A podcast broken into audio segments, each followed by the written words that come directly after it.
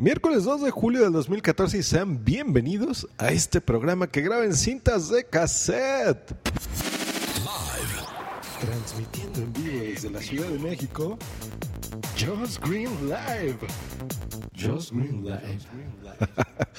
¿Se acuerdan cuando grabábamos en cintas de cassette? Yo creo que todos tenemos ahí esas grabaciones de nuestros papás, ¿no? Que agarraban ahí sus cintas y nos ponían. Pues hoy recordé que el Walkman, el Walkman de Sony, cumple 35 años. Hoy es su cumpleaños, muchas felicidades. ¿Cuántos años, cuántos recuerdos, no? En ese, en ese primer Walkman. Eh, les voy a platicar, se llamaba TPS-L2. Así era como nació un primero de julio de 1979. Fue lanzado en, mil, en Estados Unidos el, un año después, en 1980. Este Walkman costaba 200 dólares en su tiempo. El diario The Wall Street Journal dijo que era uno de los nuevos símbolos de estatus.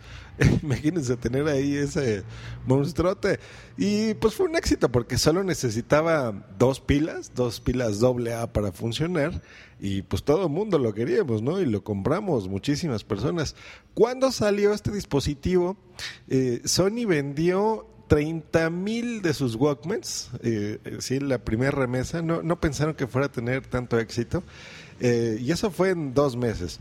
Y ya en 10 años lo que ha vendido fueron 50 millones de unidades. 50 millones.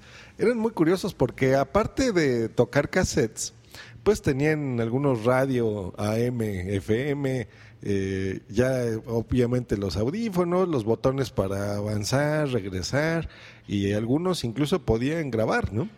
Ya el éxito de esto disminuyó cuatro años después porque fue cuando ya salió el primer reproductor de música portátil eh, al mundo digital. Ya fue cuando se presentó el Discman, que se llamaba D50, que pues era este donde tú ya podías tener eh, y reproducir CDs, ¿no? Ese fue la historia cortita del Walkman que hoy lo recordamos con mucho cariño.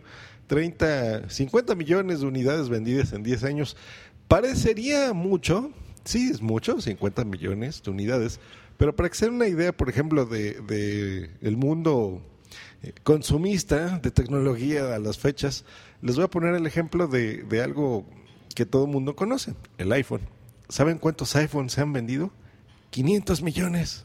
Ay, nomás se los dejo de tarea. Que estén muy bien, nos escuchamos próximamente. Hasta luego y bye.